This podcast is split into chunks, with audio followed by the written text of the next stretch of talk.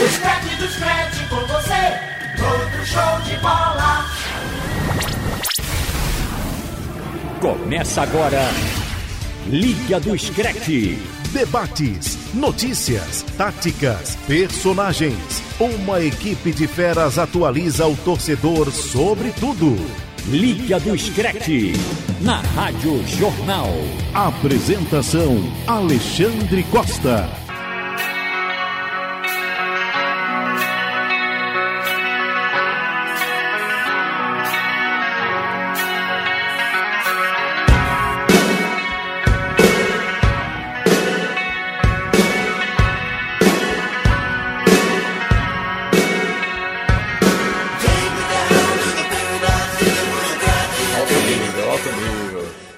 Aí o som do Guns N' Roses. A escolha foi do Marcos Leandro, eu aposto. Conosco aqui no Liga do Scratch desta segunda-feira, dia 27 de abril de 2020, Marcos Leandro, Lucas Holanda, o produtor do programa, e o Robert Sarmento. Time fechado aqui para mais um Liga do Scratch. Tudo bem, Marcos Leandro? Tudo bem, Xande? Grande abraço, Lucas, Robert, amigo ouvinte da Rádio Jornal. Essa você conhece, né, Xande? Essa é clássica, né? É, do primeiro LP, né? Se chamava LP na época. É, do Guns 87, Appetite for Destruction. Até hoje, um dos mais vendidos, né? É, álbuns de estreia. é, até hoje na história da música, na história do rock. Então, é clássico como Sweet Child Mine, Paradise City, que é essa música aí, com essa bateria pesada do Steven Adler, ainda com a formação original né, do Guns, depois mudou um pouco, mas essa aí é de 87, direto do Túnel do Tempo, formação original. Muito bem. Olha que sonzão. Essa guitarra inesquecível, o Slash sempre botando para quebrar. Era aquela formação inesquecível, como bem colocou o nosso Marcos Leandro, do Guns N' Roses. O Lucas Holanda, como a gente costuma dizer, que é o mais jovem aqui da nossa equipe, do nosso, da nossa turma aqui do Liga do Scratch, era novinho. Mas gosta muito do Guns N' Roses. Tudo bem, Lucas? Tudo bem, Xande? Um abraço pra você, pros companheiros, pro ouvinte da Rádio Jornal. Realmente, é, nem perto de nascer eu estava, né? Nasci em 2000, pra, de 87 para 2000, a gente tem 13 anos aí, né? Mas é uma música que, feito você falou, atravessa gerações, né? É, mesmo sendo mais novo, eu respeito demais Guns, Slash, feito você falou. É, é um ícone da, da música mundial. E eu sugeri o Guns e Frank veio com o Paradise City, né? Então foi uma tabelinha que resultou no golaço. Muito legal. Ô, ô Robert, vamos explicar aqui pro Lucas Holanda que quando a gente diz que ele é novinho, é bom pra ele, né? Porque a Claro. gente tá tudo velhão. Você não, É, Robert. mas Robert você também. É, É, Robert também, e- né, Robert Sarmento? Xande, aqui é 2x2, Xande. Nós dois, eles dois, Xande. Mas eu queria esse status de ser o mais novo da bancada e Mas não é tem. quase, Robert, peraí. É, mas a aparência, a minha aparência, né, tá um pouquinho mais estragada. Também foi você que disse. Eu não disse Não, eu vou ser sincero, eu fui sincero. A gente tá no mesmo barco. É. Isso aí, então vamos embora. Então vamos É junto. importante essa sinceridade. Vamos afundar não vamos junto. dizer aí que eu tenho idade pra ser pai do Lucas Holanda. Aí me complica, viu? Você é o tio, né? A gente batizou vocês de tio. Tio Marcos e tio Xande. É, Muda de assunto. Xande, muda de assunto.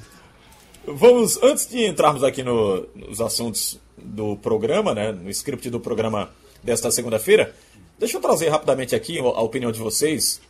Estava ouvindo durante a programação e as notícias do dia essa volta do Arsenal eh, aos trabalhos, pensando na Premier League, com algumas restrições, grupos separados, enfim, algumas coisas que foram impostas pelo Arsenal, tentando retomar as atividades nesse período que ainda estamos vivendo de pandemia do novo coronavírus. Deixa eu começar com você, Lucas Holanda. Você é a favor dessa volta do Arsenal, mesmo que seja de forma precipitada, mesmo que alguns contestem, que não tenham eh, um pensamento tão positivo assim como a diretoria do Arsenal? Aliás, tem muita gente reclamando né, no futebol internacional a postura do Arsenal de voltar às atividades e aí, consequentemente, vai puxar outras equipes que disputam a Premier League e outros campeonatos importantes aí pelo mundo. Você concordou com essa volta parcial aos trabalhos do Arsenal, Lucas Holanda? Então, Xande, é, pelo que eu vi da publicação do jornal The Times, é, eles vão seguir o modelo da Alemanha, né? Que é. São pequenos grupos de jogadores indo ao CT em horários diferentes para fazer os treinamentos. É importante a gente falar que a Inglaterra entrou antes né, do Brasil nesse período de, de confinamento. Então, eu não acho que possa se aplicar aqui ainda, até porque aqui no Brasil a gente está com uma subnotificação muito grande, né? Feitas as autoridades Sim. falam que a gente não tem muitos testes, então para trazer essa regra para para o Brasil, eu acho que ainda não, não dá não. E lá na Inglaterra, eu, eu ainda acho que esperaria um pouquinho mais. Eu particularmente não É. não botaria lá para segunda quinzena de maio, por ali. Mas agora, nessa semana feito vai voltar, eu não sou muito favorável não. Apesar, é, enfim, da Inglaterra respeitar mais o distanciamento social do que aqui no Brasil. É, foi o que pensei, Marcos Leandro. Eu esperaria um pouco mais também. Eu acho que se ninguém está voltando, e se houver uma volta parcial dessas equipes da Premier League, que voltem todos na mesma data, que treinem em seus respectivos campos, CTs, seus alojamentos, se recolham aos treinos, cada um faça seu trabalho específico. Agora, mostrar que está mostrando, ou, ou, melhor dizendo, desculpa a redundância aí, mostrar que está voltando de forma precipitada, para talvez querer largar na frente, eu não vejo muita vantagem nisso, não. Está todo mundo unido por uma causa, acredito que deva todo mundo voltar também pela mesma causa, não é isso, Marcos Leandro? Concordo com vocês, Xande, contigo e com o Lucas. Eu acho que não vale a pena. Pode até ter uma vantagem. Eh, Vamos supor que o Arsenal volte de fato. Acho que o Brighton também quer voltar, né, Lucas? Sim, O Arsenal e o Brighton. Isso. E o Brighton está indo na mesma onda eh, do Arsenal. Então pode ser que tenha vantagem, que se não acontecer nada e ele ganha aí uma semana ou ou mais que isso de preparação e possa fazer diferença na volta da temporada. Mas eu não acho que, independente de ter vantagem, não acho que vale o risco de ter alguém infectado, alguém contaminado, seja de alguém que dá suporte né, ao elenco ou algum jogador, membro de comissão, mesmo com todas as, todas as res- as restri- restrições que vão ser colocadas em pauta, mas eu acho que é um risco ainda. Não acho que não deveria ser nem aqui no Brasil, nem na Alemanha, que já voltou há umas duas semanas, nem na Itália, que quer voltar, e também na Inglaterra. No fim de semana eu vi a notícia de que a Ingl- a Inglaterra quer fazer meio que acabar essa temporada e já começar outra já em agosto. Então Ah. isso aperta ainda mais o calendário. Então é, a gente sabe que tem uma pressão grande por conta é, das multas, né, que, tem que vão ter que ser pagas em caso de a competição não ser realizada ou não ter um desfecho. Mas acho que mesmo assim, mesmo tendo essa consciência que o problema financeiro é muito grande, mas eu acho que ainda não vale a pena não arriscar. Eu tô sabendo, Roberto Sarmento, que você ficou vibrando aí com essa volta do Arsenal. É verdade, Roberto? Não, de forma alguma, de forma alguma. Ah, Sou tá bom, totalmente amigo. Me contra, equivoquei Xande. aqui. Totalmente contra. Pelo seguinte, é, lógico, é uma pandemia mundial, acho que toda a, a precaução ainda é válida, mas apesar é, da, do governo britânico não ter aper, afrouxado, né, digamos, afrouxado não, não ter apertado, não ter colocado os decretos, não ter de- obrigado a população a ficar dentro de casa, como em outros países da Europa, como a Espanha e a Itália, é, é um argumento até para o Arsenal ter voltado aos trabalhos, mas ainda assim vale lembrar que o treinador da equipe está diagnosticado com coronavírus. O Sim. Michael Arteta foi diagnosticado e esse mesmo elenco do Arsenal teve contato com o presidente do Olympiacos da Grécia em, um- em dois jogos da Liga Europa e o presidente grego também foi diagnosticado com coronavírus. Então assim, é uma, pre- muito precipitado repito, a Inglaterra não é o, o país com, com mais número de casos na Europa, longe disso.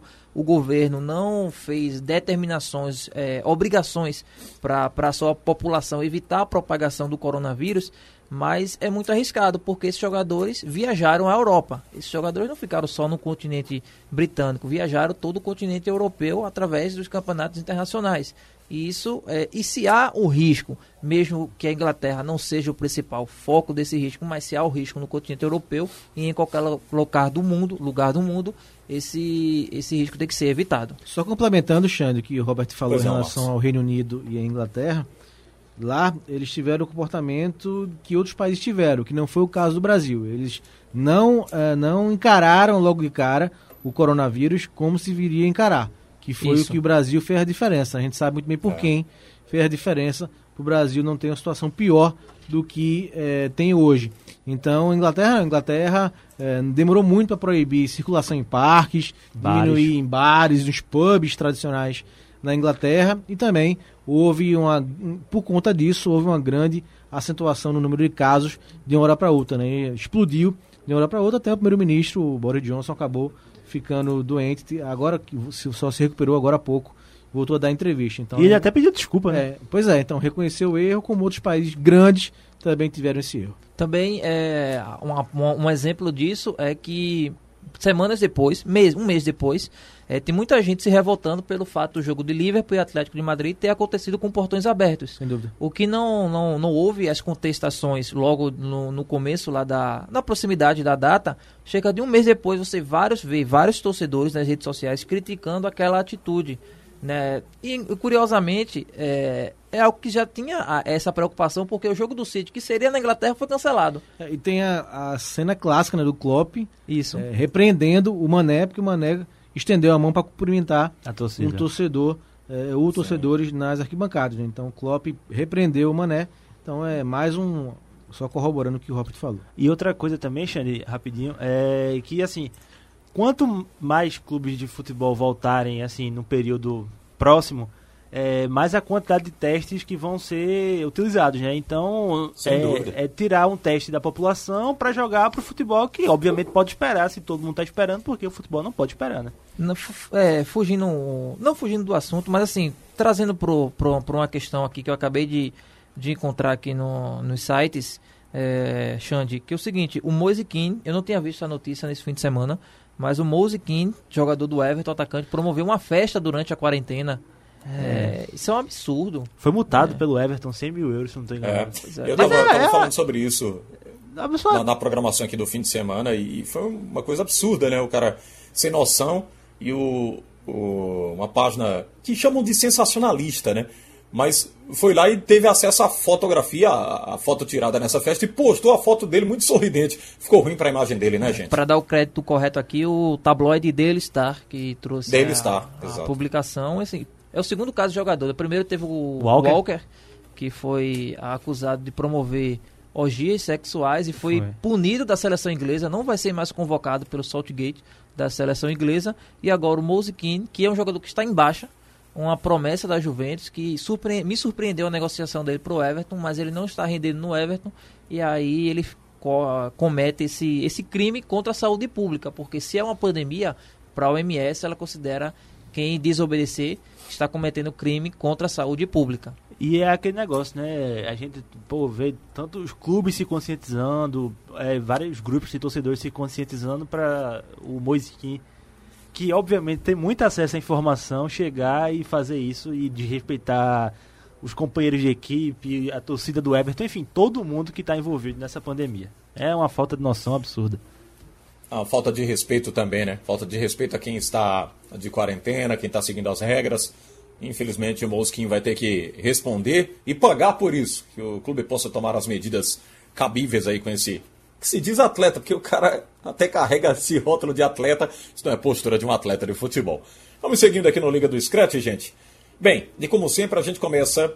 eh, a gente começou com o futebol internacional, trazendo essa volta parcial do Arsenal e outros detalhes também, até do Brighton, querendo voltar em outras, outras questões do futebol internacional. Mas a gente está começando Liga com um dos nossos quadros, que é relembrar um grande jogo de Copa do Mundo.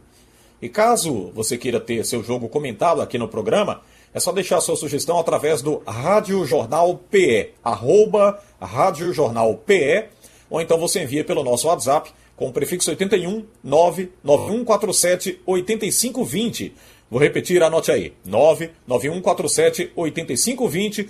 Você se comunica com a gente, se comunica com a equipe do Liga do Scratch. O nosso Lucas Holanda vai estar pronto, apto para receber a sua mensagem, identificá-la e trazer aqui para nossa programação. Ô, Xande, Quem é que escolhe o jogo hoje? É você. gente? eu acho que é você, Xande. Já girou, né? Cada um É, escolheu você. um e você é o próximo. Na minha, a minha próxima escolha vai ser um jogo sugerido pelo meu irmão, Lucas. Olha aí. Ele ouviu o programa semana passada, ele sugeriu. Rapaz, tem que falar de Colômbia e Camarões. Copa de 90. Eita. Boa. Oitava de final, Xande. Essa aí eu não vi não, mas- Que o Iguita entregou o ouro. Nas oitavas de final, o Iguita foi driblar o Roger Milá na prorrogação. E acabou sofrendo um gol a Colômbia e Camarões eh, acabou avançando de fase. Então, minha próxima escolha vai ser esse Já Camarões deu um e spoilerzinho aí. Esse. Camarões e, Camarões e, e Colômbia Colômbia. eh, nas oitavas da Copa de 90 vai ser minha próxima escolha. Vamos conversar com esse, vamos começar com esse seu jogo aí, porque você, vocês me pegaram de surpresa. Fiquei até meio desnorteado. Tô me recuperando de um resfriado, rapaz. E eu fiquei sem norte aqui. Eu lembrei logo imediatamente de Brasil e Argentina, o de 90, né? Aquele placar de 1 a 0. Eita.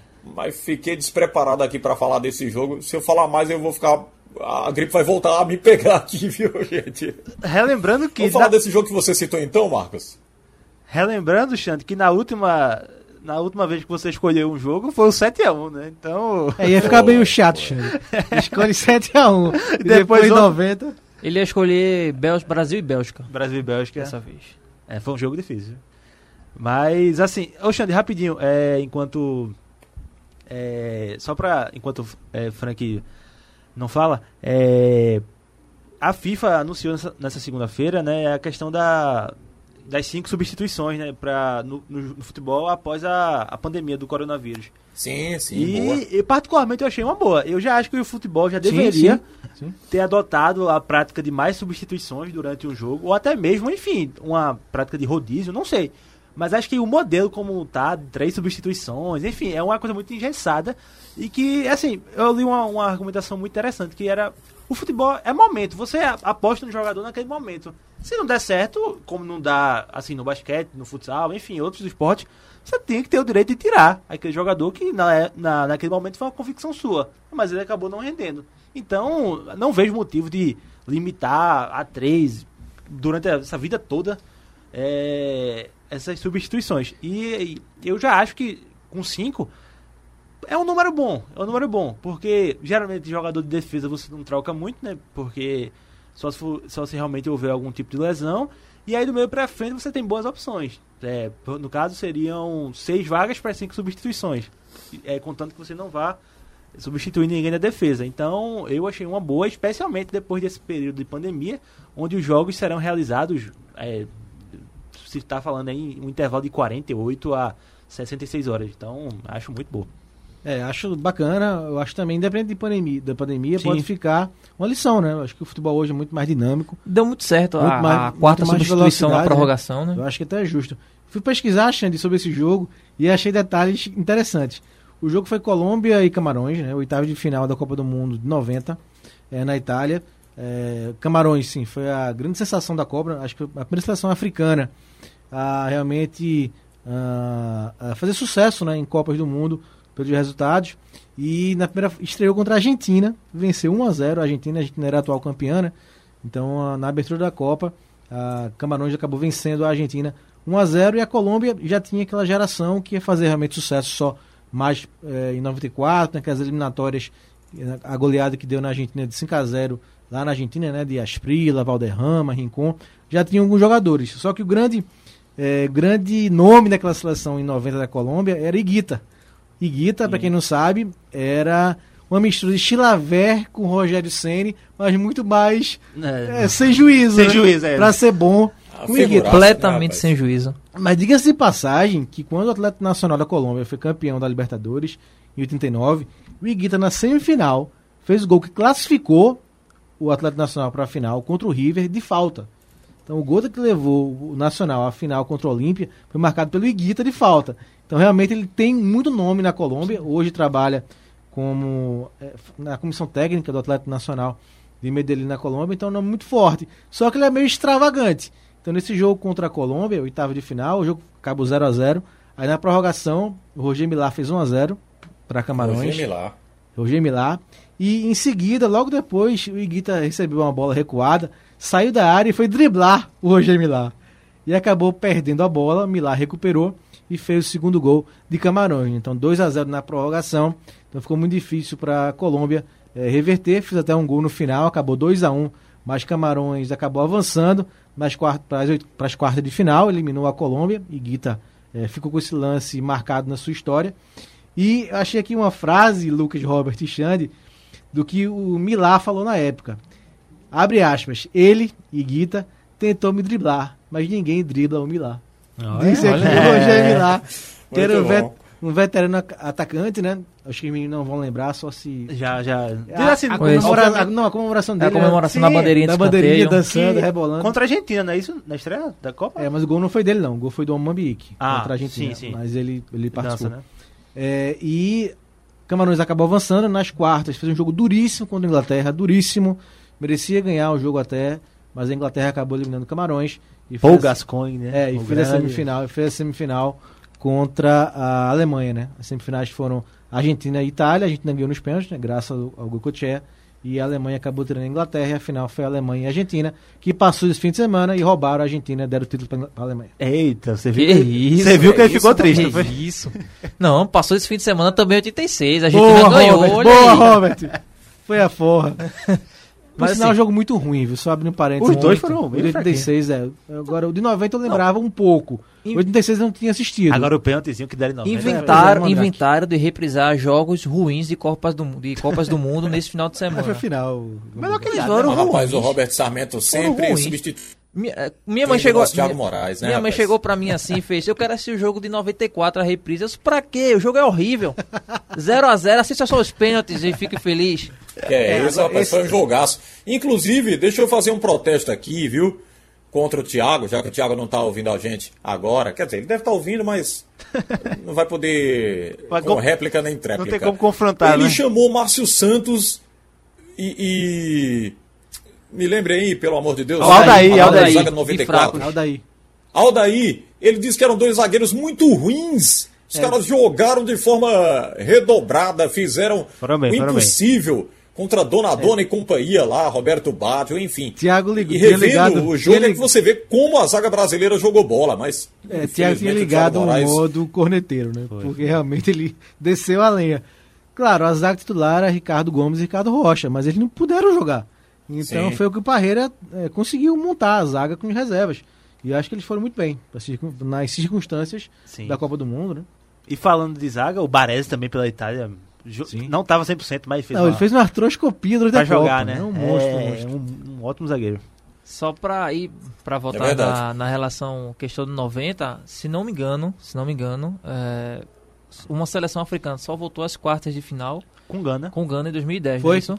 É, logo- Gana que a gente já trouxe aqui, né? o- Em 98, em 98, a Nigéria também fez uma boa Copa, mas caiu para Dinamarca nas oitavas.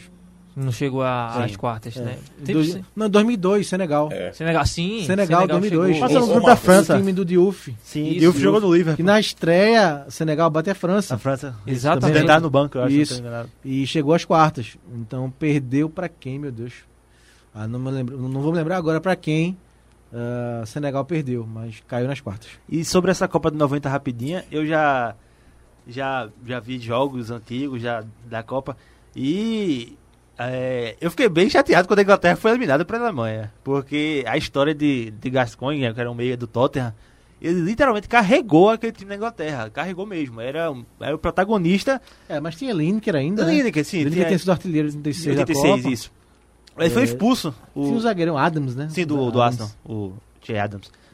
É, o, o Gasconi foi, fez o gol, se eu não me engano, na, na, contra a Alemanha e na prorrogação ele foi expulso. E aí, Caiu, perdão, caiu pra Turquia. Turquia. Senegal. Turquia, não foi? Boa. 2002. Pronto. Ah, foi Turquia pegou o Brasil, né? Isso, na semifinal. E aí a Inglaterra, mais uma vez, ficou no, no cheirinho de quase, que é a coisa mais comum lá no país desde 66. Mas foi a última vez né, que a Inglaterra chegou na semifinal. Não chegou em 2018. Foi? Ah, foi. 2018. Antes de Foi, 2018. Foi, foi, Perdeu pra 2018. Que Croácia. Thiago Perdeu pra Moraes, Croácia, que Thiago Croácia. Moraes disse que Harry Kane só faz gol de pênalti. É brincadeira. É, um, um É, detalhe. é, Eu tava Moraes, torcendo pra ele Inglaterra depois que o Brasil É foi o eliminado. crítico dos craques. Um detalhe, já que Lucas tocou na Inglaterra, eu vi uma declaração, acho que se não me engano, do David Beckham, falando, ou foi, de- não lembro o jogador especificamente, mas teve um jogador da geração 2000, 2000 2002, 2006 da Inglaterra que disse que se eles tivessem um Guardiola, seriam campeões do mundo. Porque era uma geração que tinha Gerrard, Lampa, Sim, técnico, com né? certeza. Rooney. O técnico era horrível. Beckham, é, Roy- eu tava vendo 2010, Roy Hodgson, né? Teve me McLaren, né? Horrível. Teve. Não, 2014 o Roy Teve Hodgson, meu Svan, Deus do céu. Svan Gora Eriksson. Era, sueco, né? sim, que é, depois foi pro, pro City, Foi. 2008. Treinadores quando- que jogavam no chuveirinho na área completamente. Eu assisti o jogo é, Inglaterra e Itália, Copa de 2014, a reprise. Horrível, nossa. Completamente horrível. ridículo Foi- a seleção A in- Inglaterra é, foi inglesa. pífia na, na, naquela Copa. E assim, é até bom porque o Southgate ele realmente conseguiu romper com esse estilo feioso. A Inglaterra tem muita. A, a bola aérea é muito forte, foi onde, acho que foi a principal arma do time na, na, em 2018, mas é um time que sabe jogar. Tem, tem, tem muito técnico, tem Sancho, tem Sterling, tem Kane, enfim. É, eu- eu tô esperançoso pra 2022. Só voltando um pouquinho em 86, é, Xande, rapidinho. É, os mexicanos foram muito Pois felizes, né? Os mexicanos eles viram os dois talvez maiores nas camisas 10, né? Sim. Pelé e depois Maradona, né? A Copa de 36 era pra ser na Colômbia, a gente falou da Colômbia Isso. aqui. A Colômbia não teve condições financeiras né, de, de bancar a Copa. A Colômbia também vivia aquele período de Pablo Escobar. É, né? aí voltou pro México, né? O Brasil não quis também, nem os Estados Unidos quiseram. Então a Copa foi pro México e o México vinha de um terremoto, né? Mesmo Sim. com um terremoto conseguiu fazer de novo a Copa do Mundo e a final de, de 70, 70 Brasil e Itália, acho que o público foi 106 mil pessoas. O de 36 no Azteca foi 114 mil 14. pessoas. É o maior do Copas? Eu acho que é, né? Eu acho que sim, até pela dimensão É, do e estádio. é de- com o passar dos anos, É. o estádio foi encolhendo. E em 70 viram uma grande atuação de Pelé, né? Naquela final, na Copa toda, mas também na final. Se bem que o Brasil jogou muito em Guadalajara. E a Argentina em 86 jogou muito no Azteca. E viram Maradona. Maradona não fez uma grande final, foi muito bem marcado. Quem marcou o Maradona foi Lothar Matthaus. Matheus que depois, né? Matthaus, Matheus. É, é o recordista de, de Copas, né? um dos, né? É, Jogou nove. cinco Copas. Isso. E é, ele marcou individualmente o Maradona. Então o Maradona não teve espaço nessa final, mas deu tapa, deu assistência, que virou o gol do Burro Chaga, o terceiro gol, né? Mas foi um jogo ruim, jogo feio, jogo muito truncado. A Alemanha tinha um bom time, mas vivia muito de cruzamento. O Menig não jogou bem. É, e a Argentina é muito. A Argentina é um time mediano demais, né? Que teve. Tinha, assim, uma boa organização tática, é, defensiva principalmente, mas muito dependendo do Maradona. Então foi um jogo ruim, mas que valeu aí pelo menos o segundo e até hoje o último título da Argentina. Sabe o que eu fico pensando, Marcos e Ô, Marcos, para a gente Lucas? fechar aqui. Ô, ô, ô, Xande, eh, só, só só- rapidinho, Xande. Oi. Eu tive pensando numa situação aqui que é o seguinte: é, se Maradona não tivesse ganhado essa Copa do Mundo, ele seria tão lembrado como, como é? Porque, por exemplo, o Messi carregou. Que boba tu jogasse Não, agora. que? Messi carregou a Argentina Essa na Copa de brincadeira. 2014. E só porque ele não foi campeão, Concordo. ele é A meramente diferença criticado. é essa, né, Robert? Só não foi É, campeão. só, não só. A diferença é essa.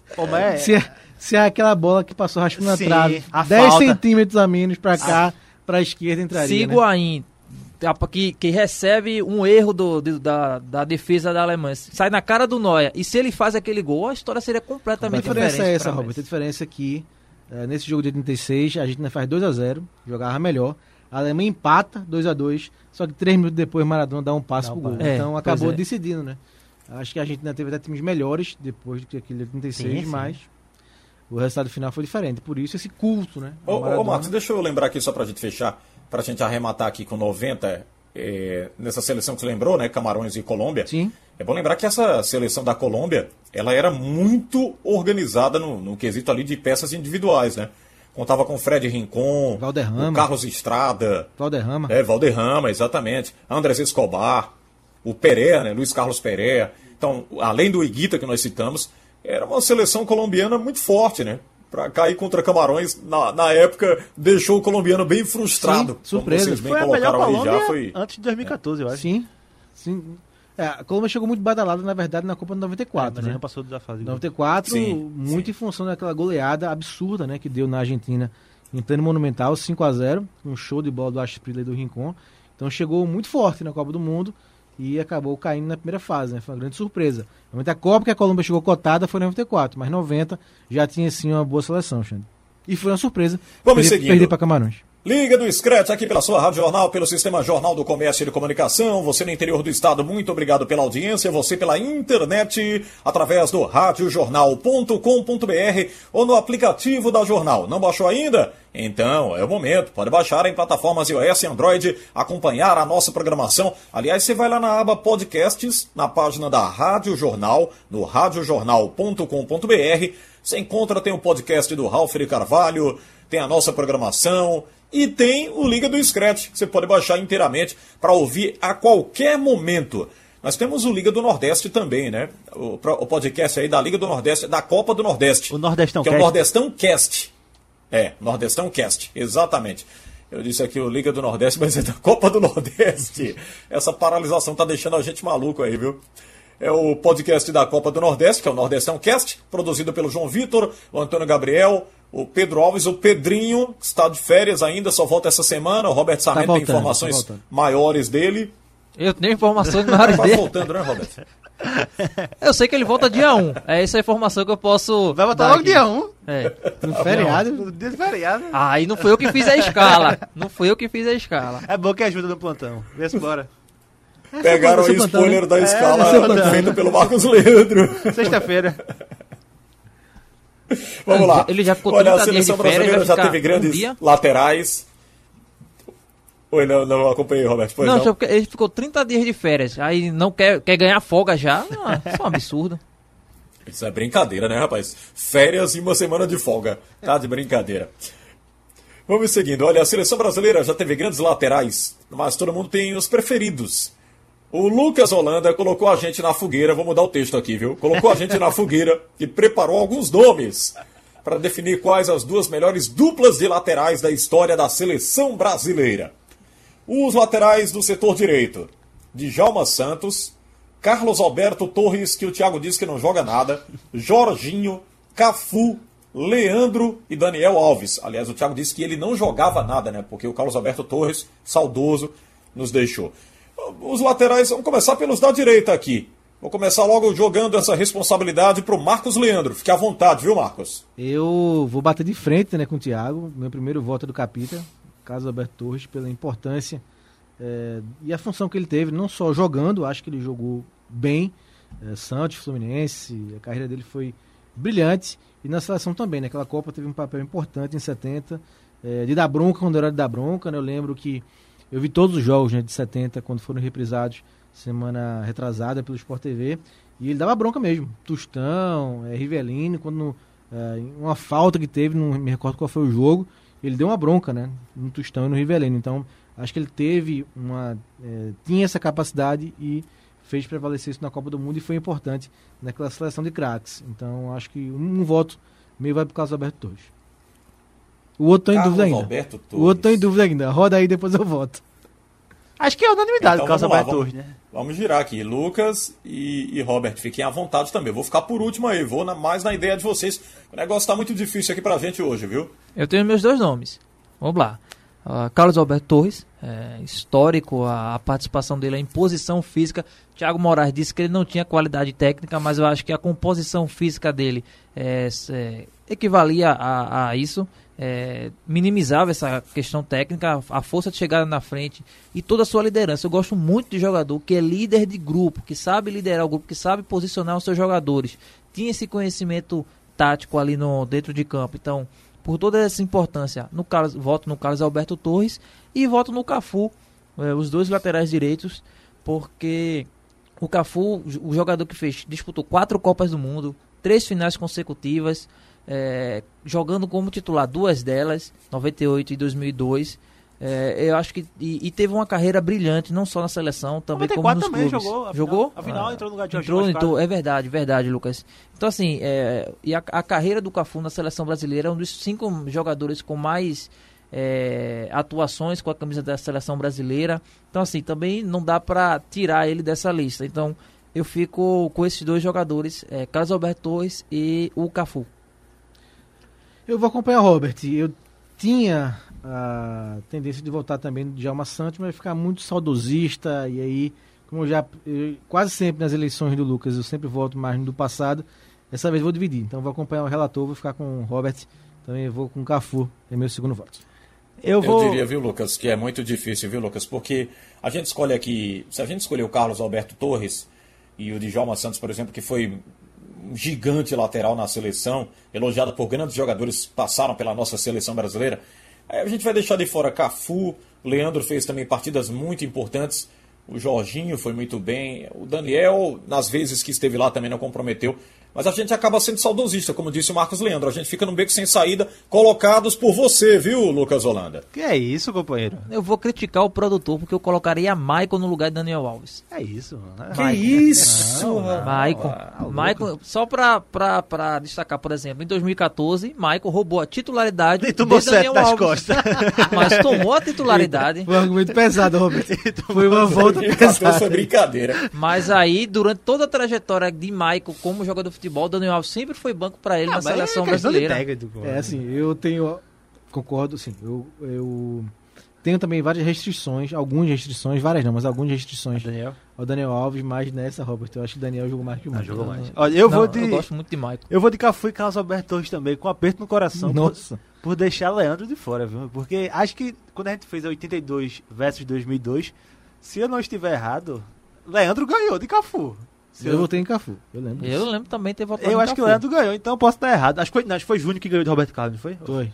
Pronto, foi isso mesmo. Não, foi Júnior, foi. Então, é, mas com a dor do coração, porque pra mim, Leandro foi o lateral mais técnico que o Brasil já teve. Mas não, acho que questão de tamanho tá abaixo de Carlos Alberto Torres e de Cafu.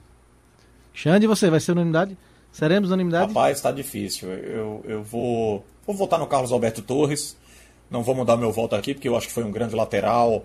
Vi algumas partidas dele pela seleção. Obviamente, é, vídeos, né, gravações do passado. Não cheguei a acompanhar ele como atleta, era, não era nem nascido quando ele atuava ainda no, no, futebol. Mas o Carlos Alberto Torres, pelas informações que eu tive, jogou muita bola. E o Cafu. Eu gosto muito do Cafu, gostei muito do Cafu como lateral. Acho que é um cara que não se omitia, não se escondia. Apesar que eu estava vendo o jogo de 94, a Copa de 94 sendo reprisada. Mas o tô criticou tanto o Cafu. Copa, não se aprontou para a final, não se preparou para a final. Achei uma não injustiça. sabia fazer um cruzamento. Mas eu gosto do Carlos Alberto Torres e do Cafu, viu? É, então me surpreendeu, Lucas. Unanimidade primeira vez nesse programa. Chama ah, então Thiago vou Moraes, discordar. Chama, Chama Thiago Moraes. Thiago Moraes, volta. Vamos pro lateral esquerdo agora, né, né Xande? Os laterais esquerdos. É, vamos pro lateral esquerdo. Vamos lá. Pra Roberto mim... Carlos, Júnior, Branco, Newton Santos, Marcelo e Everaldo. É outra fogueira. É, eu vou adotar... só, só, vive aprontando com a gente aí, rapaz. Eu vou adotar o mesmo critério, Xande. É, de voltar um das gerações mais antigas e também um atual. Vou no Newton Santos, enciclopédia do futebol. Acho que ele não gosta né, desse termo, mas, mas merece, merece. merece né, um lateral que na época é, era lateral, era lateral, né? Não era ala, não chegava à frente, não. Reza a lenda que na Copa de 58, quando ele avançou para fazer um gol, não lembro contra quem, o Brasil jogou na primeira fase, que Pelé e Garrincha eram reservas na seleção de 58, né? No começo da Copa. Então ele avançou e o técnico ficou, volta, volta para marcar, não, não avança. Ele avançou, avançou, passou do meio de campo e fez um gol, né? Então não era normal, só para contextualizar como era a figura do lateral nos anos 50 e 60, né? Então acho que ele quebrou um pouco isso, era um técnico, era muito técnico. Então, a Newton Santos tem meu, meu voto. E o outro eu vou com o Roberto Carlos, porque acho que realmente foi um lateral que marcou época para mim na seleção brasileira e também no Real Madrid. Né? O cara foi segundo melhor do mundo sendo lateral esquerdo, né? Então, com muitos craques que tinha, que havia, na, que havia na sua geração. Então, eu vou com o Newton Santos e Roberto Carlos com mais base do que meus votos no lateral direito. Também sigo o relator, sigo o Marcos Leandro, Roberto Carlos, é, é, é outro jogador. É, ele e o Cafu são dois jogadores com mais é, participações na seleção brasileira. O mesmo peso que o Cafu tem, eu acho que o Roberto Carlos tem quase ali. A diferença é que o Cafu disputou três finais de Copa do Mundo, o é. Roberto Carlos ganhou disputou duas. Né? O Cafu, é, ganhou, Cafu duas. ganhou duas, o Roberto Carlos ganhou uma. Mas tem um peso ali bem, bem parecido. E a outra, é, corroboro com o Marcos Leandro, Newton Santos, ele quebrou paradigmas. Ele foi. É, a, a ideia do sistema defensivo era não passar do meio de campo. Eram jogadores, de fato, de defesa. Ficavam ali próximos à, à, área, cercando para que o adversário não pudesse chegar. Até pelo, pela pouca velocidade da, da partida na, na época. E o Newton Santos foi quebrando isso com estocadas ao ataque. Então, Newton Santos e Roberto Carlos, para mim, os dois melhores laterais esquerdos da seleção brasileira. Antes de passar para o Lucas dar voto, os votos dele, Xande, só outra lendazinha de Newton Santos. É, conta a história que quando o Garrincha né, foi fazer teste no Botafogo, Newton já jogava no Botafogo e era lateral esquerdo, né? Então Garrincha, teoricamente, no time reserva, ia em cima de quem? Newton Dele, Newton Santos. Garrincha era ponta direita. Então, nos primeiros 10, 15 minutos que Newton viu que era Garrincha, não, esse moleque veio pro meu time. Então, Garrincha jogou treinando o time do Newton Santos para não ter, Newton não ter que marcá-lo, né? Ou não marcá-lo e levar um baile do Mané. Eu também com pesar no coração por deixar Júnior de fora, mas eu vou de Newton Santos e Roberto Carlos. É curioso que Júnior era destro e jogou sim, sim. e fez história na lateral e esquerda. E foi a gente é... comentou, ele tinha muito, muitos conceitos modernos para a época. Ele, ele, assim como Daniel Alves até você tem, ele era um lateral que conseguia fazer essa associação por, pelo meio do da lateral pelo meio. Mas mesmo assim, infelizmente aquela velha Copa do Mundo não foi conquistada em 82 então eu vou de Roberto Carlos e Newton Santos, que para mim é um voto obrigatório, Newton Santos. Rapaz, eu vou, eu vou até partir. vou ser incoerente, né? Porque eu votei na disputa aí do Júnior eh, com o lateral do Roberto Carlos. Eu votei no Júnior, não foi isso, Lucas? Foi, você não me falha a memória. Você votou no É, eu Júnior. vou, vou ser incoerente aí, vou, vou com vocês também. Segure seu voto, Carlos rapaz. E o Newton Santos. Segure seu voto, tem a não, não, eu personalidade. vou mudar. Eu vou mudar, sabe por quê? Porque é uma próxima é uma outra oportunidade que eu ganho. É uma, é uma nova oportunidade. A turma criticou, não foi? Carlos. A turma criticou, não foi, Xande? A turma, a turma cornetou, meu amigo. A O turma homem- da tesoura. Vou ter que fazer isso, infelizmente. Mas eu, eu, eu voto no Newton Santos e no Roberto Carlos. Então- O Roberto Carlos tem grande importância. É, o Newton Santos nem se fala, lateral muito elogiado. Era, é- era aquele tipo de lateral que era bola no pé, né? Ele jogava na área, ou no pé ou na cabeça. Ele fazia o lançamento onde ele queria. Tinha um cálculo extremamente preciso. Eu acho que não poderia ficar de fora. E o Roberto Carlos, indiscutível, por onde passou, foi histórico, com os canhões ali, os chutes do meio da rua, as pancadas, que até o Branco se inspirou um pouco, né? Se inspirou muito aí no Roberto Carlos. O Júnior muito mais técnico, um cara habilidoso, mas eu vou deixá-lo de fora desta vez. Júnior, me perdoe pela incoerência. Eu volto no Roberto Carlos e no Newton Santos. Os meninos vão ficar me criticando aí, mas tudo bem. Depois da gripe eu me recupero e, e- e vou me redimir também nos votos aí com vocês. Deixa eu só completar meu hat-trick de história do Newton Santos. Sim? Tem velha histó- a história do passinho, né? Em 62, não passinho, esse estilo de música. eu Hoje em fiquei dia, né? aqui. eu disse, Porque na Copa de 62 o Brasil pegou a Espanha e aí o Newton Santos fez pênalti no jogo da Espanha e deu aquele velho passinho pra fora da área, né? Sim, bem lembrado. confundindo a arbitragem e a arbitragem marcou falta para a Espanha em vez de pênalti, que o lance foi dentro da área. E o mais curioso ainda é que na sequência da jogada é batida a falta para a área e a Espanha faz o gol de bicicleta. E a arbitragem anulou, marcou falta, enfim, não sei o que, o que a arbitragem, o juiz viu no lance. Mas tem também aí essa mais uma história do grande Newton Santos. Bem, vamos seguindo aqui no Liga do Scratch. E a gente lembra que há exatos 15 anos, o atacante Romário se despedia oficialmente da seleção brasileira. 70 jogos com a camisa da amarelinha.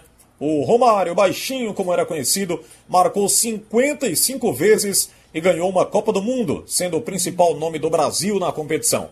Agora a gente vai debater aqui qual foi a maior atuação do Romário com a camisa da seleção brasileira. Eu Vou inverter a ordem aqui para começar opinando. Robert Sarmento, primeiro, a bomba fica com você. Qual foi o melhor jogo que você viu do Romário com a camisa da seleção, Robert? Rapaz, Xande, são tantos jogos, é, principalmente em 94, mas 94, 93, 94, mas eu vou ficar com aquele Brasil 2 a 1 no Uruguai, é, no Maracanã, por todo o contexto, porque o Romário não vinha sendo convocado, né, na, Grande naquela época. barreira. É, existia uma, uma rixa muito grande. Que do- medo, hein, Parreira? Deu medo, hein? é, vamos trazer o baixinho ou a gente fica fora da Copa. E aí o Parreira trouxe o, o Romário, ele entrou, jogou como titular, fez dois gols, classificou o Brasil. E pra mim é a, a, a melhor atuação não só dele na seleção brasileira, mas é a melhor atuação dele na carreira. Do que eu pude acompanhar. Lógico que eu peguei muito mais o final de carreira do Romário, né? Não peguei o seu começo no Vasco, depois a sua passagem Sim. no Barcelona, vi só estudos, vi alguns vídeos. Mas, é, e um dos vídeos que eu vi foi aquela partida em 93, Brasil 2x1 em cima do Uruguai no Maracanã. Espetacular o que o Baixinho fez. É, esse jogo que o Robert tá falando foi eliminatórias, né? O último jogo das eliminatórias. Isso. Era um sistema diferente, né? Não é como é hoje em dia de todo mundo contra todo mundo, né? E de volta. Eram grupos. E o Brasil tinha perdido nessa, nessa competição para a Bolívia, né? Lá na altitude de La Paz. A Bolívia de, Chila- de Echeverria. Com Aquele- frango e é, Tafarel. aquele time na falha de Tafarel lá na Bolívia. E aqui venceu por 6x0 no jogo no Arruda. Quando eu falo aqui, realmente é em caixa alta, em caixa maiúscula, porque foi aqui no Arruda que o grande arranque da seleção brasileira em termos de união foi aqui no Arruda. E Entrou esse- com de mãos dadas né, os jogadores. mas mesmo assim não estava classificado. Então o Uruguai era o último jogo, se o Brasil perdesse, estaria fora da Copa pela primeira vez na história, né? E o Romário fez, um, fez dois gols, né, Robert? Isso. Sim. os Dois, gols, e um gol incrível, né? O goleiro do Uruguai era Ciboldi, se não me engano, o goleiro Ficou do no Uruguai. chão, ó. E ele tentou dar uma, um drible da vaca né, no Ciboldi e viu que não ia dar, ele... conseguiu mudar a direção no meio da, da jogada e acabou fazendo o gol. Então, realmente histórica. Mas o meu voto, até para diferenciar um pouquinho, né, abrir um pouco o leque, vai ser para a final da Copa América, 89. Brasil e Uruguai também, né? Também, coincidentemente, no Maracanã. O Brasil não ganhava a Copa América desde 59. 40 anos. 40 anos sem ganhar a Copa América. É, Tá quase igual a Argentina é, hoje. tinha, ganho, tinha ganho a Copa. Valeu, Lucas. Obrigado por lembrar. O Patife ataca. Por, le- por lembrar mais uma vez. É, então, assim, o Brasil tinha ganho a Copa de 70, mas também não tinha ganho mais muita coisa depois. Então, aquele título foi muito importante. Né? Foi no Brasil, o Brasil tinha perdido a Copa já do Mundo em 50. No Maracanã também. O jogo foi difícil, estava 0 a 0 E o Mazinho cruza. E o Romário de cabeça, né? Alto como ele era, de cabeça definiu. E o Brasil ganhou do Uruguai por 1 a 0 O gol foi no segundo tempo. E o Brasil acabou o jejum de títulos importante também da Copa América. Então, meu voto é esse: 1 a 0 no Uruguai, Copa América de 89. Meu voto, também para diferenciar um pouquinho, é, vai ser Brasil 1x0 Suécia, na semifinal. Um gol de cabeça também de Romário, um cruzamento de Jorginho. Era um gigante. Que é, para mim representa tudo que ele foi na, na seleção brasileira, aquele jogo. Porque ele, ele era um cara que não se omitia em nenhum momento, dava cara a tapa, perdendo, ganhando. E ele era realmente um cara muito decisivo. E ali o Brasil, tá um jogo muito duro, a Suécia, a gente tava comentando em off aqui, era uma seleção muito, muito boa, tinha vários valores individuais e já tinha enfrentado o Brasil na fase de grupos, tinha sido 1 a 1 se eu não estou enganado. Acho que com um gol dele, inclusive. Sim. Gol de Kent Anderson para o. Suécia e gol de. Então, na, oit- na, Jogo em Detroit, no. Pontiac Silverdome.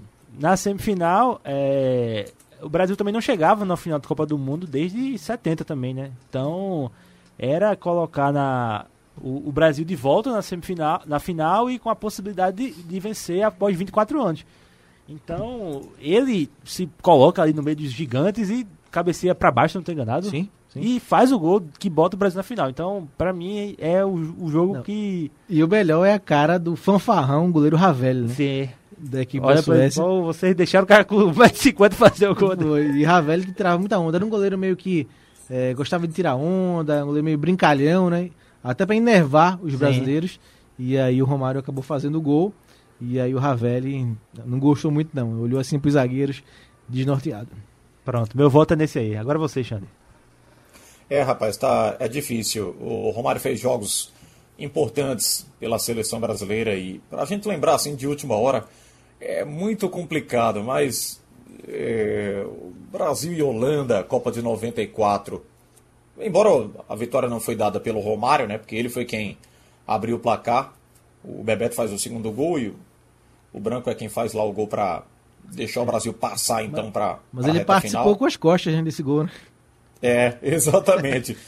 Mas é muito difícil, né? O Romário teve participações importantíssimas e era um cara que tinha muita habilidade. Até eu acho o Romário, às vezes quando vejo as declarações dele, eu acho ele meio arrogante quando ele fala da seleção, diz que foi o principal meia. Lógico, se auto-vangloriando, se qualificando. Acho que até um excesso de autoestima muito, muito forte. Mas o Romário teve participações importantíssimas. Eu vou votar um voto aqui bem tímido, aquele voto para participar mesmo com vocês, porque ficou difícil para rememorar os jogos mais importantes do Romário. Para buscar de memória, eu sou péssimo. Confesso a vocês que vi a Copa de 94, mas revivendo no fim de semana. Mas esse jogo contra a Holanda é bom, Xande. É um bom voto. É um bom É, voto. é, eu também vou votar nele, Marcos. Agora, eu vi jo- jogos melhores do Romário, vi jogos melhores com a seleção brasileira, mas para recordar aqui, tá difícil. Eu vou votar no, no Brasil e Holanda, onde que o Romário teve uma participação importante e uma visão, um faro de gol, a participação também É. no gol do Branco, ele faz lá o. A gente pode dizer que é um corta-luz aquilo ali, né? Seria um corta-luz. E Papai do Céu foi total, empurrou pra frente é ali, com as pernas, Porque- mas ele tira as costas da bola, tira o corpo da bola e propicia o gol que leva o Brasil, então, para a reta Foi um final. jogo né? espetacular em termos de emoção, né? O Brasil abre 2 a 0 a Holanda empata e vê aquele terceiro gol do Branco com essa participaçãozinha do Romário. Exatamente. Então, nós ficamos com quais os jogos aí, só para rememorar aqui. pro- Robert pro- votou na último jogo das eliminatórias de 93, 2 a 1 Sim. contra o Uruguai. Eu votei na final da Copa América de 89, gol dele contra o Uruguai. E o Lucas votou na semifinal da Copa de 94, gol dele de cabeça contra a Suécia. Muito Xande- bem. Xande, rapidinho. É, nessa Copa América, acho que contra a Argentina também ele faz um ótimo jogo, né? Em 89, que é o gol de Bebeto de sim, voleio. de voleio, golaço. ele Bebeto. Ajeita pra Bebeto fazer um golaço de voleio, que pra mim é um dos gols mais bonitos do antigo Maracanã, né? Então, são incontáveis. travessão, né? Sim, sim. Contáveis jogos. E ali já é provável que a dupla Bebeto e Romário Sim. iria acrescentar bastante. Infelizmente, 90 não foi possível, mas 94 o futebol fez justiça. Fez sim. Esse é o Liga do Scratch com a marca e a credibilidade do Scratch de Ouro, da Rádio Jornal e do Sistema Jornal do Comércio e de Comunicação. Estamos juntos, todo mundo aqui juntos e meio separados, né? O sentido juntos da história, o sentido figurativo da história. Separadamente, cada um na sua cadeira aqui meio distante, respeitando esse isolamento que ainda permanece. O Marcos Leandro, Lucas Holanda e o Robert Sarmento. Bem, e a última Copa do Mundo, viu, gente? Disputada pelo Pelé foi em 1970, onde ele foi peça fundamental para o Brasil ser tricampeão do mundo. De lá para cá, vários craques surgiram. Aí a gente tem um monte aqui, né? Começando pelo Zico, o Ronaldinho, o Romário, o Rivaldo, o Ronaldo e tantos outros. Aí vem a grande pergunta que o Lucas Holanda sempre arma pra gente, uma grande arapuca. E qual é o melhor jogador brasileiro pós-Pelé? Olhe, meu caro Lucas Holanda, não me venha com a história do Neymar, porque senão eu vou embora, Lucas! Neymar só vai entrar em 2026, quando ele ganhar duas Copas Nunca vai entrar, nunca vai entrar. Tá ruim pra ele, viu? Caramba, Lucas. Essa é pesada, viu? Essa é pesada. muito Ó, Difícil, gosto né? pessoal, gosto pessoal, eu vou de Romário, pelo gosto pessoal, assim. é, sei que muita gente coloca o Ronaldo, né, na frente do Romário, é, mas eu acho que, pra mim, Romário, é, entre os dois eu sou Romário, então o meu, a minha disputa aí, primeiro e segundo lugar é Romário ou Ronaldo. É, como camisa 10, acho que o mais simbólico foi Zico, né? Zico, acho que é, pela simbologia ele se aproximava mais. Foi de uma geração, né? Você, não, fim da é 70. um meia mais, um meia atacante. O Ronaldo e o Romário eram atacante, né? Pelé não era um, era um atacante, era um meia atacante, né? Que fazia de tudo, né? Mas então acho que o Zico se aproximou mais. Mas eu acho que eh, a minha disputa, já que não tá por posição aqui, tá geral, eu vou com o Romário. O Romário, pra mim, tá na frente, um pouco na frente do Ronaldo. Então, pra mim, ele é o melhor após Pelé. O critério aí é a seleção, né, gente? É isso, né? Isso. É, é, eu, Ah. também eu voto acho no que Romário. pode ser tudo, né? Eu acho que É, pode acho ser que tudo. vamos porque- botar tudo. Porque Pelé foi um monstro na seleção. É, nos clubes. Mas aí Santos. talvez, por exemplo, mudaria o meu peso, o peso do meu voto, se fosse tudo. Porque pra mim o Ronaldo está na frente em relação à carreira do que Ah, sim. o, o Romário. Então, assim, mas na seleção brasileira, Então, mim, o peso produtor, do é o quê? Romário. Seleção? Vamos de seleção, vamos de seleção. O peso do É, de seleção, então, eu, eu vou sem titubear, sem pestanejar. É, eu vou em Romário. Para mim, o Romário de seleção, o, o Romário foi sensacional, né? É, como eu disse há pouco, ele fala, ele é- às vezes é meio arrogante, não gosto muito. Se ele disser que jogou muito pela seleção, de forma mais tímida, mais tranquila, mais humilde, aí vai ficar melhor, vai soar melhor. Mas ele às vezes extrapola. Só teve eu e o Bebeto, aí é- eu acho que é um exagero. Mas depois do Pelé, logicamente que ele respeita muito o Pelé. Ele sempre fez muitos elogios ao Pelé. Mas para mim o Romário, pós-Pelé na seleção, foi sensacional. Resumindo, né? É, e até agora, eu voto no Romário, mas e até agora não apareceu nenhum outro assim. O Ronaldo chegou perto, teve a sua importância gigantesca em 2002, mas pra mim, o que ele fez em 2006, estando fora de forma, é, estando decepcionando completo para mim, decepcionou completamente, porque ele não teve foco nenhum na seleção brasileira, faz ele cair um pouco nessa nessa questão, nesse nesse nessa minha votação, nesse meu critério. E vai demorar muito, muito para mim para ter um outro jogador que possa assim a gente colocar nesse patamar assim de pós-Pelé. Quem foi melhor? No, alguém se aproximou ao Romário, por exemplo? Hoje o principal jogador é Neymar. Mas para mim ele está muito longe ainda. Tem ótimos números. Já tá, é o é o quarto maior artilheiro né, da, da seleção brasileira, se não me engano. É, já tem 100, mais de 100 jogos com a camisa da seleção brasileira. Mas porque ele é o principal jogador, nunca vai deixar de ser convocado. E até porque a, a convocação dele também tem muito questão de marketing. É, os patrocinadores não vão querer nunca ter um jogo da seleção brasileira na atual geração sem que o Neymar esteja presente. Então tem muito por isso. Mas é, a importância dele para a seleção, para mim, é muito pouca. Infelizmente. Por isso que eu, eu fiz uma brincadeira recentemente no, no Instagram. Maior decepção do século. Olha que o século está só no começo, mas para mim é o Neymar. É uma decepção muito grande. Para mim é um jogador que um talento absurdo e que se preocupa muito mais em ser celebridade. Só fazendo um parênteses. Eu também acho, viu, viu, viu, Robert? Por clubes, ele tem sido sensacional. A história que ele escreveu no Santos para ir para o Barcelona, consequentemente aí para o PSG. Mas na seleção, para mim, o Neymar. Me desculpem os que gostam do Neymar, lógico. Eu acho ele uma decepção. Na seleção brasileira ele não mostrou muita coisa, não. Acho que ele sempre. Pelo contrário, ele se machuca ou então se esconde em alguma situação, e não é protagonista. E é difícil, né? Ele vai escrever uma história muito positiva, ele tem muita, muita bola pela frente. Mas com a seleção brasileira, jogar como o Pelé jogou, como o Romário jogou, como o Ronaldo jogou, o Ronaldinho Gaúcho, é, até nas poucas Copas que participou também, eu acho que é, é muito difícil. O, o Neymar tem que triplicar esse futebol dele para apagar essa imagem negativa que ficou com a camisa da seleção brasileira. Com clubes é um jogador incontestável, sem dúvida, né? Enquanto o Lucas se prepara para defender o Neymar, é, rapidinho, é, Lucas, eu, tava, pro- eu tava procurando esse fim de semana, Lucas, aquele, aquele Twitter, aquele perfil importante que a gente tava vendo. Sim, sim, Importante. importante. E acabei, acabei achando, acabei achando uma, Você, uma... você começou a seguir o perfil? Sim, sim. Muito bem. Incrível demais. 100% de acerto.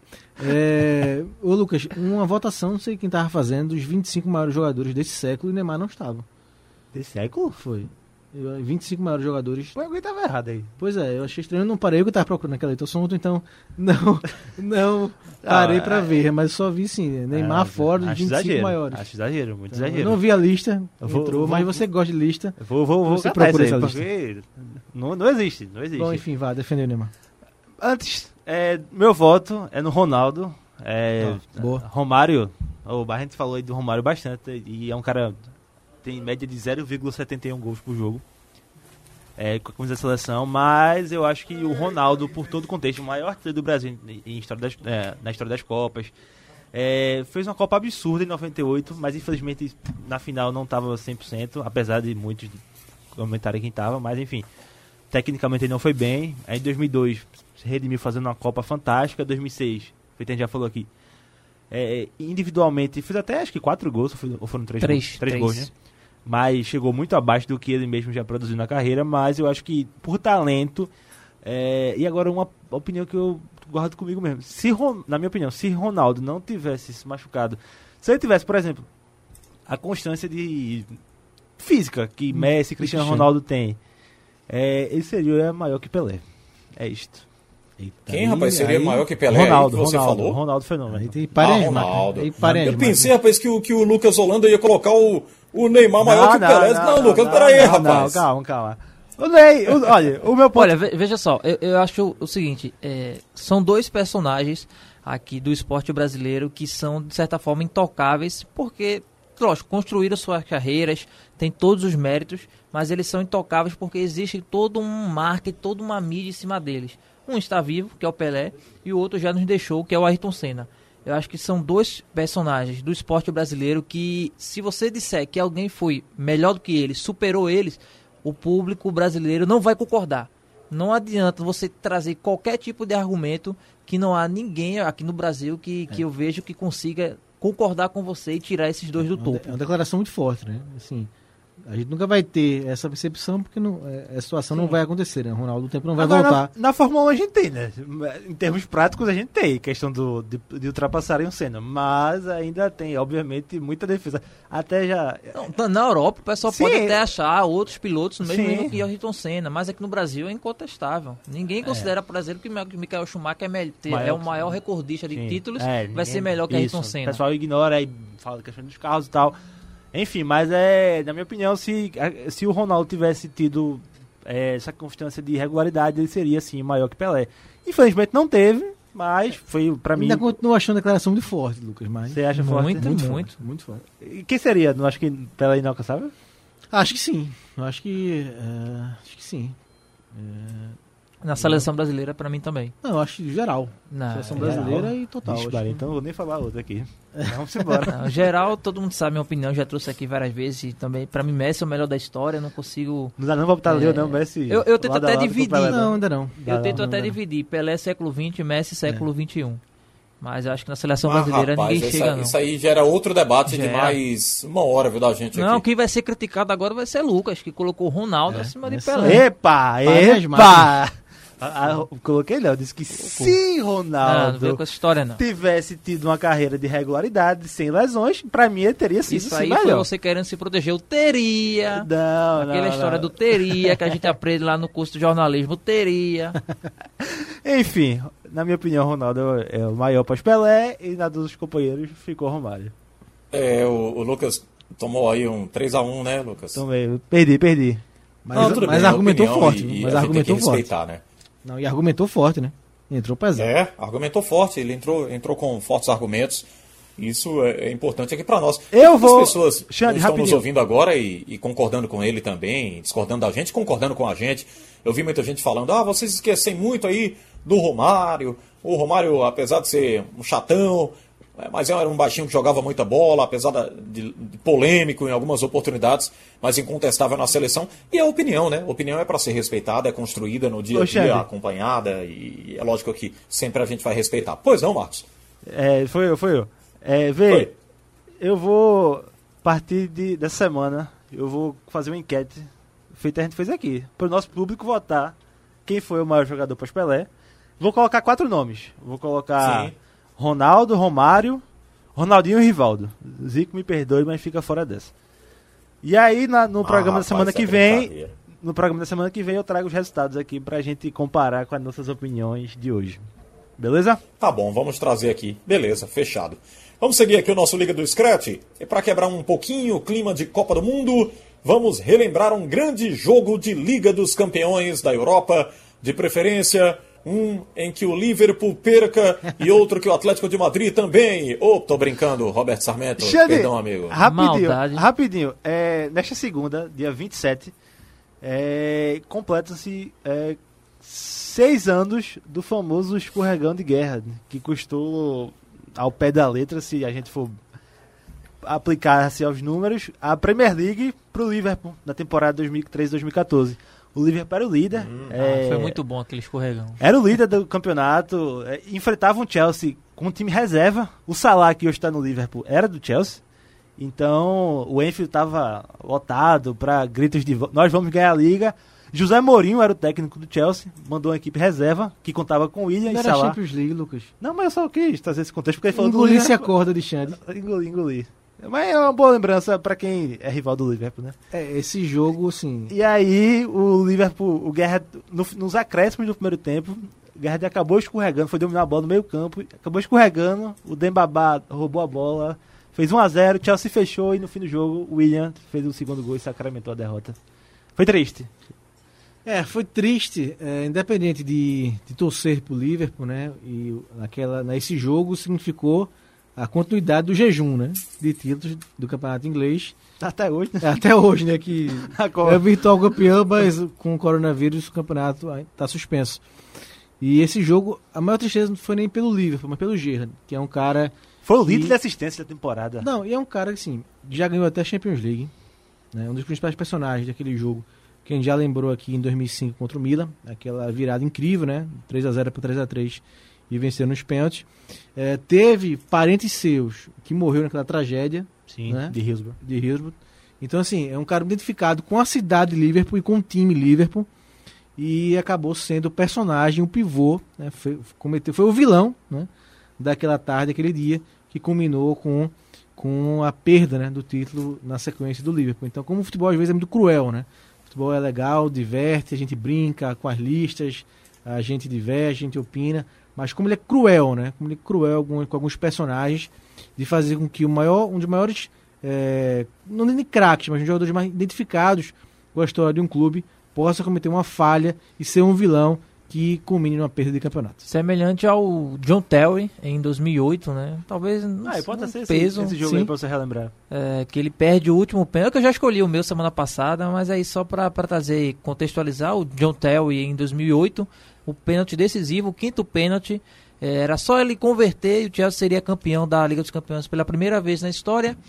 E ele acabou escorregando, a bola foi na trave para fora e ele que era um dos maiores ídolos do- da história do Torci clube. pra fazer aquele gol. Ele- eu muito. Eu vim de, eu, tá, eu lembro que eu estava tanto.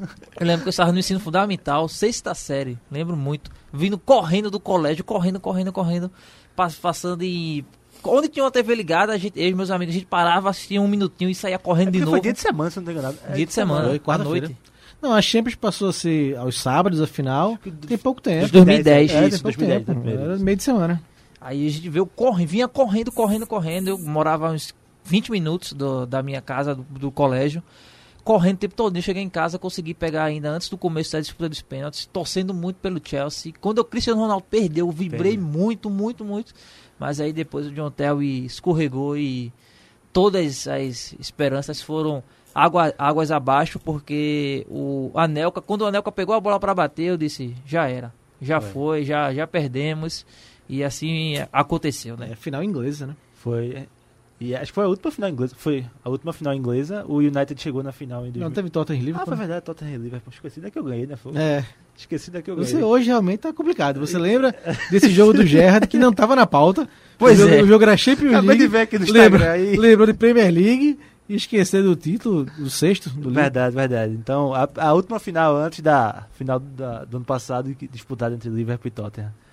É esse aí, Xande. Nosso. Ficou com United. Esse, esse United e Chelsea. United Chelsea. Foi 1 a 1 no tempo normal. Gol de Cristiano Ronaldo? Gol de Cristiano Ronaldo e Lampa Sim. para o Chelsea. E aí 0 a 0 na prorrogação e nos pênaltis o Manchester United ganhou com o gol do Anderson. O Anderson lá nos playoffs do, dos pênaltis, nas cobranças alternadas, bateu, converteu e tirou o peso das costas do Cristiano Ronaldo. Agora, uma coisa, né? Gerard me perdoa, mas o Terry em 2012, ele tava no Chelsea que foi campeão, né? Da, da Champions ele League. tava O machucado, Gerrard, né? Acho é, que ele tava eu acho que ele não machucado. jogou a final. Ou suspenso ou machucado. É. Eu sei que o Liverpool, o- o Lampard foi o capitão isso, daquele isso, jogo. isso. É, não, por algum motivo ele não jogou. Acho que ele foi expulso contra o Barcelona. Sim, exatamente. contra o Barcelona. exatamente. Mas ele foi campeão. Ninguém tirou o título dele. Agora o Gerrard, infelizmente, não foi campeão da Premier League.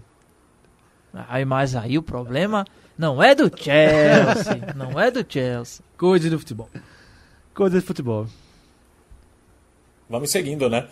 Olha, eu queria só lembrar aqui a vocês, já que a gente sempre relembra os jogos da Liga dos Campeões e tem aquele jogo importante, eu sempre lembro do Ronaldinho também jogando pela Liga dos Campeões, viu, gente? Eu não- nunca esqueço do Ronaldinho Gaúcho no Barcelona, porque foi dito. O Ronaldinho é o brasileiro, me corrija, Lucas, se eu estiver errado, o único brasileiro que foi campeão de tudo, né? Por onde passou. Não, é isso? tem outro. Cafu, se não me Cafu, engano. é. Kaká Ah, também. Kaká. São, são As Liga dos Campeões, tudo? Sim, sim, ganharam. Ele entra no rol daqueles que ganharam Liga dos Campeões É, e Copa do Mundo. e Liber- Copa naquele- do Mundo, Libertadores. 2007. Copa do do Mundo, exatamente. Né? Copa do Isso. Mundo também.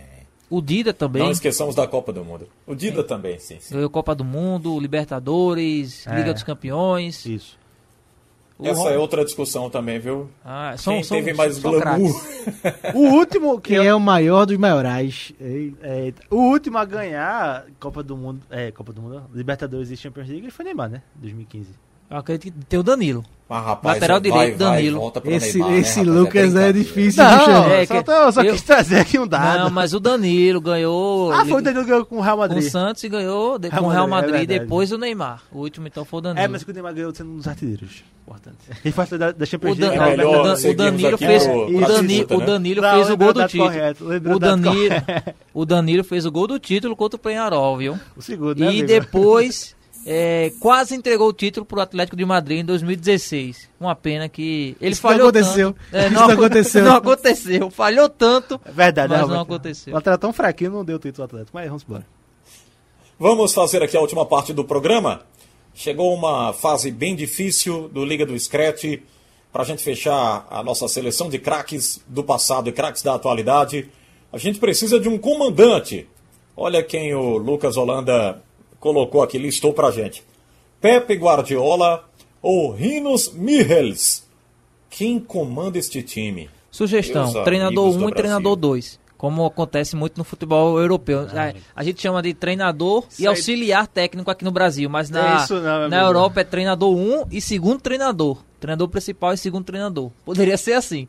Porque tirar alguém dessa seleção. Não, complicado. realmente, essa disputa de técnicos está incrível, né? Guardiola. Sensacional, né, rapaz? É, Guardiola não precisa, não precisa nem qualificar, né? Guardiola é Guardiola, basta dizer Guardiola. E o Rinos Michels foi. é, O pai de Guardiola. É, vai ser, minha, vai ser meu voto, vai ser no Rinos Michels, porque o que ele fez com aquela Holanda, né, de 74, é, foi é, uma revolução, né? Revolucionou o futebol. E foi a gênese, né, do Barcelona, do Barcelona, é, do Guardiola. Então, do Guardiola, na época de jogador, que o técnico era o Cruyff, que era o grande líder, né, o grande jogador da Holanda de 74, do Rinos Michels, e depois o Guardiola implantando como treinador esse mesmo modelo europeu, né, basicamente, não o carrossel holandês de 74, mas o 4-3-3, né, com toque de bola. Então, meu voto vai no Rinos Mitchells por conta disso, né? Porque foi a gênese do que o Guardiola implantou. É, vou votar. Eu vou votar. Mas vocês não vão nem ouvir a, a trajetória deles? Eita, foi Me Anticipation, desculpe. Ele ficou emocionado. Foi- Mas você já votou, Quando- você já votou, eu- Marcos. Agora eu você não pode mudar mais, não. Não, viu? eu não, vi, eu não vi qual era o desafio, né? Vi quando ele me entregou o script aqui e realmente me empolguei, né? Porque é um, foi realmente um duelo sensacional. Eu já iria emendar também aqui meu voto, mas é, pode trazer, Xande. Eu não vou. vou Pronto, não vou trazer mudar, aqui rapidinho para vocês. Fazer até uma correria que a gente tá na reta final do programa. O Rinos Michels foi quatro vezes campeão holandês, três vezes campeão da Copa da Holanda, uma vez campeão da Liga dos Campeões, uma vez campeão espanhol, uma vez campeão da Copa do Rei, uma vez campeão da Copa da Alemanha, uma vez campeão da Eurocopa. E os títulos do Pep Guardiola?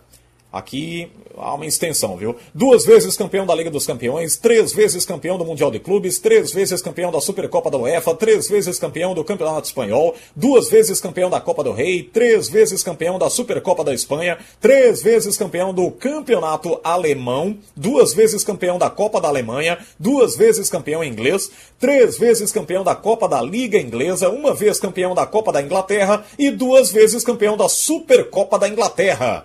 Ufa! Haja título, né? Haja Robert, título. você vai votar logo? Você falou que o Rinos é o pai do Guardiola, eu diria que é o avô.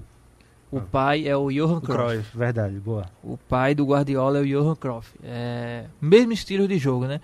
É, para justificar o meu voto, eu vou. Os dois criaram algo diferente para o futebol. O Guardiola criou, digamos, o falso 9. Né? Quando implantou a questão do, do- da posse de bola, com o time com quase 90% de posse de bola, e criou essa questão do falso 9, em que eh, o Messi, que foi o jogador utilizado por ele, poderia flutuar pelo setor de ataque sem uma posição fixa. Era o jogador único que tinha essa liberdade. Ele Mas fez podia- 91 gols Naquela atuando tempo- como faço 9. Exa- Pois é, para você ver como, 91 gols. como revolucionou a questão. Ele tirou aquele papel de um time que poderia jogar com o centroavante. Mas o Rinos criou o futebol total. Para quem não sabe, futebol total é quando os jogadores deixam as suas posições. É, para você, pra você que, que, que é mais da geração mais jovem. Cop. Não, não, trazendo para o videogame, por Sim. exemplo, que você tem a opção de colocar no videogame se os jogadores é, guardam as suas posições ou eles podem flutuar. Você pode colocar essa função automaticamente. Era isso que o, foi isso que o Rinos criou. É, então você tinha a liberdade de um lateral esquerdo, em vez dele ficar só ali guardando a posição, Feito Newton traz- Santos, a gente viu o trouxe falar aqui, aqui. pois é, aí- aí você vê como era a evolução do futebol. O lateral esquerdo poderia não só subir o ataque, mas trazer a jogada para o meio. E aí, quando ele vinha para o meio, quem que fazia a cobertura? O zagueiro, ou então descia um volante para ir para aquele setor. Isso tudo foi criação do, do Rinos, lógico, contando. Se o Guardiola teve o Messi, o Rinos teve o, O o Cruyff. Cruyff, que é, apesar de ter uma estatura diferente, ser muito mais fixo do que o Messi, também podia flutuar pelos setores do campo. E quando ele saía do centro, a- o segundo atacante vinha para a função dele, ele trazia um pouco mais para o meio, como é o Firmino, o Firmino faz hoje no livro, por exemplo. Ele vinha para o meio, os pontas entravam na área. Então, assim, tudo isso foi a partir do, do Rinos Michels que criou. Então, para mim, ele é o principal treinador da história do futebol. Olha, muito bom voto. É, eu confesso que é, quando trouxe esse duelo, eu quis é, reunir a, é, o- a criatura e o criador, né? Então, é, foi muito difícil. Eu até comentei aqui que eu ainda não sabia quem votar, mas é, a gente tem vários termos, né? Eu sou, me considero um cara que é guardiolista. Eu sou um cara Também, guardiolista. também. Guardiolista. É, ó, guardiolista, rapaz, novo termo aí. Ele, eu, assim, eu nunca vi ninguém ganhar como o Guardiola ganha. Algum, Zidane, por exemplo, tem três Ligas dos Campeões. Tem até mais que Guardiola. Mas a forma como o Guardiola ganha, o domínio que ele exerce nos seus times é uma coisa E assim, Zidane teve várias ajudas da, várias ajudas da arbitragem. é importante ressaltar, né? Mas o Barcelona também teve aquele contra o Chelsea. o Rapaz, de novo esse negócio da arbitragem, rapaz. Ele Ó, eu chora. vou convocar os árbitros. Ô, ô, Marcos, qual foi aquele árbitro que teve um nome mundialmente reconhecido? Copa do Mundo, lembra aí, Marcos? É o Caraquinha? Perlo de Colina. É. Isso. Perlo de Esse Colina. aí ajudou demais o Manchester United, meu amigo. Esse aí. Ah, rapaz, Marcos também tá entrando nessa. Não, foi Ah, Lucas. Não é Foi possível. Lucas, foi né? Lucas. É Foi Lucas, né? Lucas, é. Ah, tá pensando que fosse Marcos que estivesse entrando nessa de reclamar Não, da não, Colina arbitragem, não, Colina é respeitado, Lucas. Não, ele ajudou o United sim, ele ajudou, ele ajudou. É, mas voltando, eu vou votar em Guardiola por essa questão. É, eu acho que eu respeito demais o Reynolds. É, aquela Holanda de 74 não ter vencido a Copa, pra mim foi um- a maior injustiça do futebol. Se a gente pode tratar o futebol como justiça. É, a gente até, se der tempo, vai falar um pouquinho disso aí no, daqui a pouco, no próximo assunto. Que o, aquele, o Cruyff, que era o principal nome daquele time, merecia uma Copa do Mundo. Aqueles caras jogavam muita bola. E eles romperam, eles mostraram ao mundo uma nova formação, uma novo, um novo jeito de jogar. Perderam, infelizmente perderam, É. mas. Eu vi a declaração dele esse final de semana, resgatando a matéria Do antiga. Cruyff? Sim, Lucas, que ele dizendo que não, foi bom. Não, não é que foi bom, mas a gente não, não ganhou, mas pelo menos ficou na história lembrado por uma seleção que foi muito bem e não ganhou. Entendeu? Assim, É.